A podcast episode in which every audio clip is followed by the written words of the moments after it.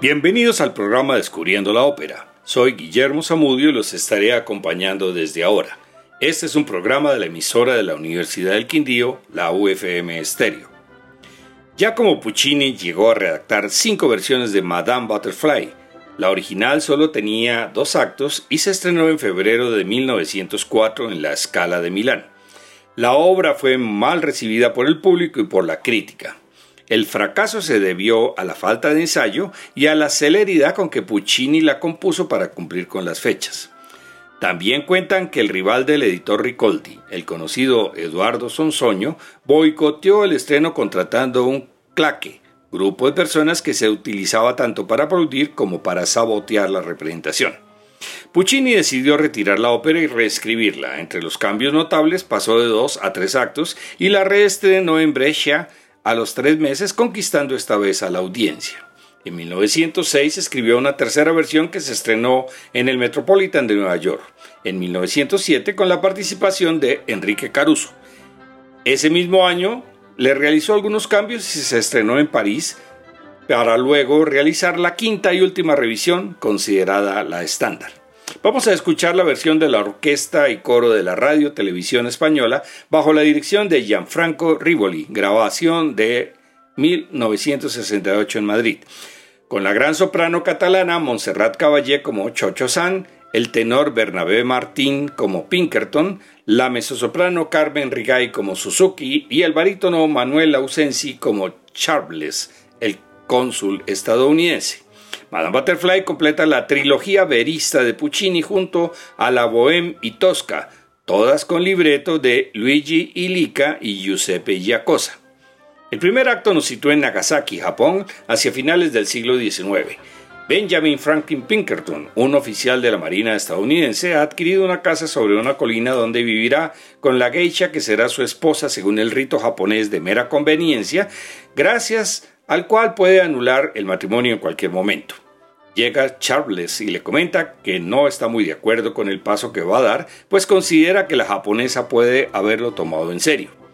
Chocho-san es una quinceañera apodada Butterfly que ve ese vínculo como un compromiso de por vida, mientras para Pinkerton solo se trata de una exótica aventura, pues su intención es regresar a su país y casarse con una estadounidense. Goro, el casamentero, ha realizado todas las negociaciones.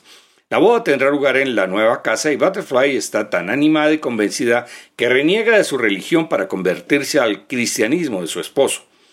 Cuando está por realizarse la ceremonia, llega el tío Bonzo, un monje budista que maldice a la joven y ordena a todos que se marchen. Los familiares y amigos invitados reniegan también de la muchacha al enterarse de su conversión. Chocho-san y Pinkerton se casan y disfrutan su primera noche de amor.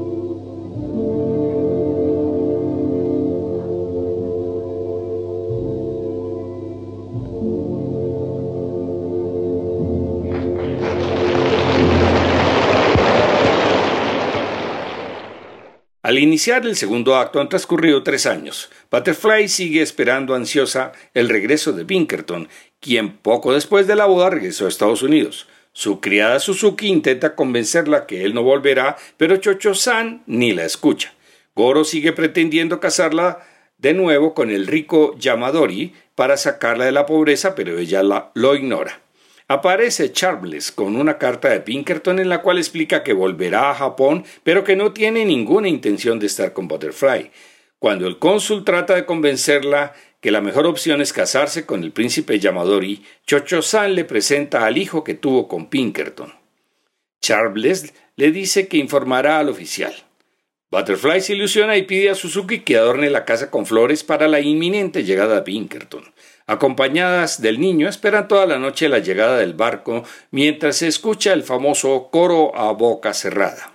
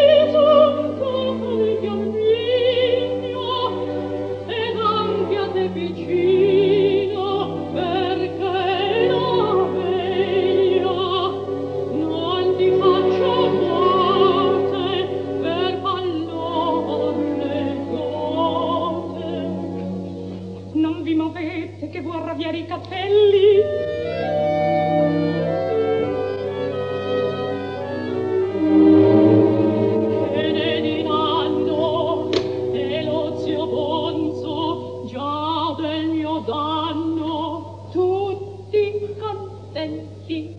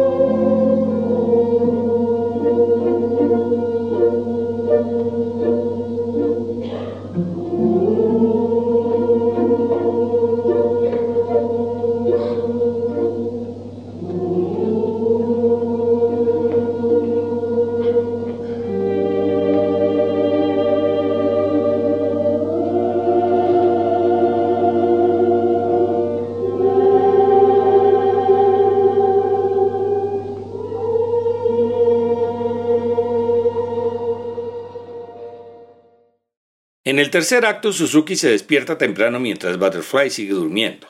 Llega Pinkerton a la casa acompañado por su esposa Kate y el cónsul Charles. Tras enterarse de la existencia del niño, Pinkerton ha decidido llevárselo para crearlo en Estados Unidos, pero al llegar observa los decorados de flores y recuerda sus vivencias para darse cuenta del error que ha cometido, pero no es capaz de darle la cara a Butterfly y ruega a Suzuki, a Charles y a Kate que le den la noticia mientras él los espera afuera. Chocho-san se muestra conforme con entregar al niño a Pinkerton si él entra a verla, pero ni siquiera espera la respuesta, pues pide perdón a Buda por haber renegado de él y se despide de su hijo. Se retira a sus habitaciones y se clava en el vientre el cuchillo de su padre.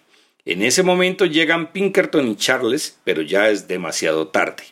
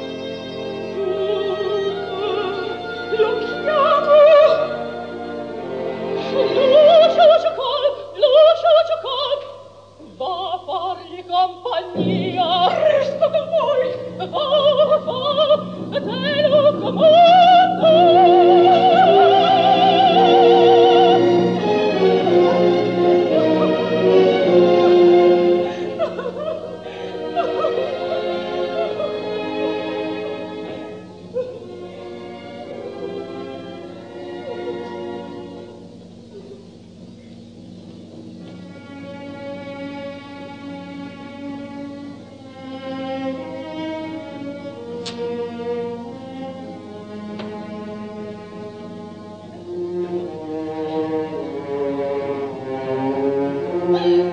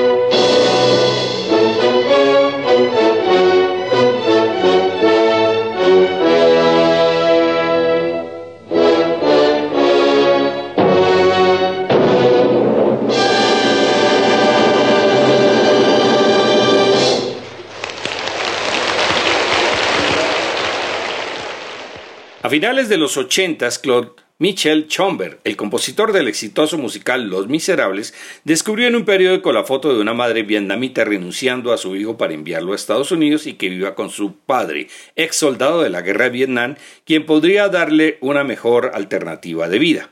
Con esa idea en la mente y como referencia, la Madame Butterfly de Puccini, junto con su compañero de Los Miserables, Alain Boublil, se embarcaron en escribir el musical Miss Saigon, la historia se centra en Kim, una joven que ha emigrado de su aldea arrasada por el ejército americano y llega a Saigón en busca de trabajo, siendo obligada a alternar con los soldados que acuden al club Dreamland en busca de bebidas y compañía femenina.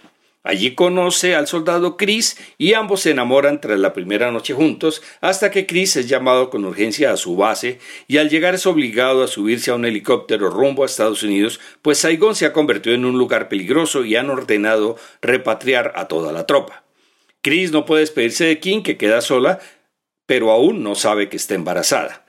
Pasan los años y Kim protege a su hijo, repudiado por sus compatriotas por ser un hijo de la guerra, mientras ella espera que un día vuelva su padre para darles una mejor vida. Al terminar la guerra, Chris no consigue regresar a Vietnam y finalmente se ha casado con Ellen, quien intuye que hay algo que ignora del pasado de Chris, pues sufre pesadillas nocturnas en las que nombra a una tal Kim. La obra tiene un final muy cercano al de Madame Butterfly. Miss Saigon se estrenó en Londres en 1989 y alcanzó 4.624 representaciones hasta 1999. Se han realizado producciones en todo el mundo, Japón, Toronto, Stuttgart, Holanda, Helsinki, Bangkok y especialmente en Manila, de, de donde es la primera Kim, la cantante Lia Salonga. Tiene una bella música como se podrá escuchar en las canciones Sun and Moon y Last Night of the War, en las voces de la estadounidense Eva Noblesada y el inglés Alistair Brammer, en la celebración de los 25 años, grabación en el West End de Londres en el 2014. Can I see you tonight? Well, I'll be at the club selling beaucoup amour. No, you won't. How would you like? Come here. How would I like? How would you like living with me? It feels good like this, so that's how we should be.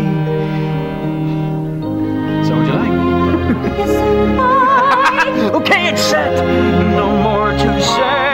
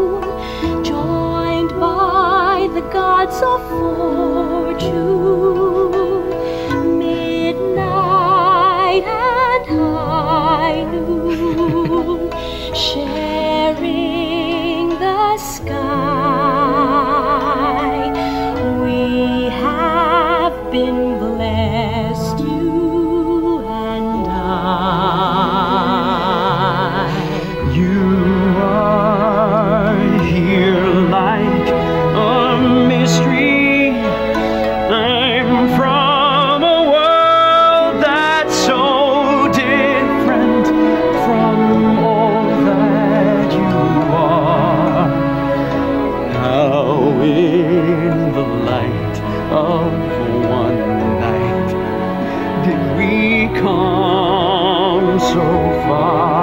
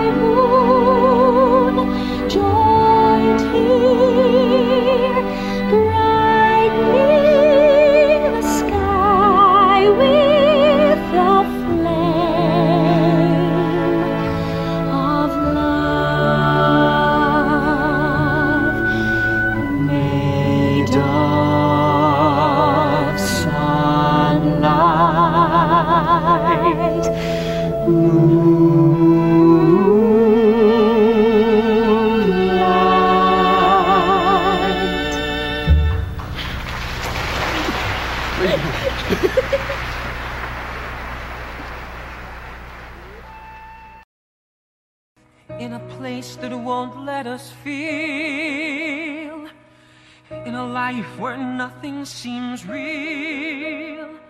I have found you. I have found you. Our lives will change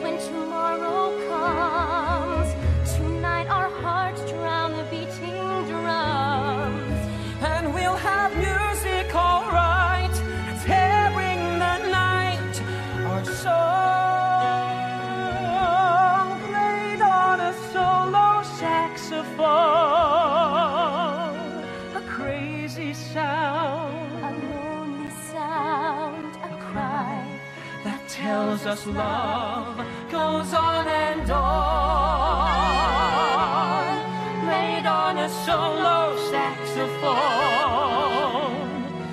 It's telling me to hold you tight and dance like it's the last night of the world.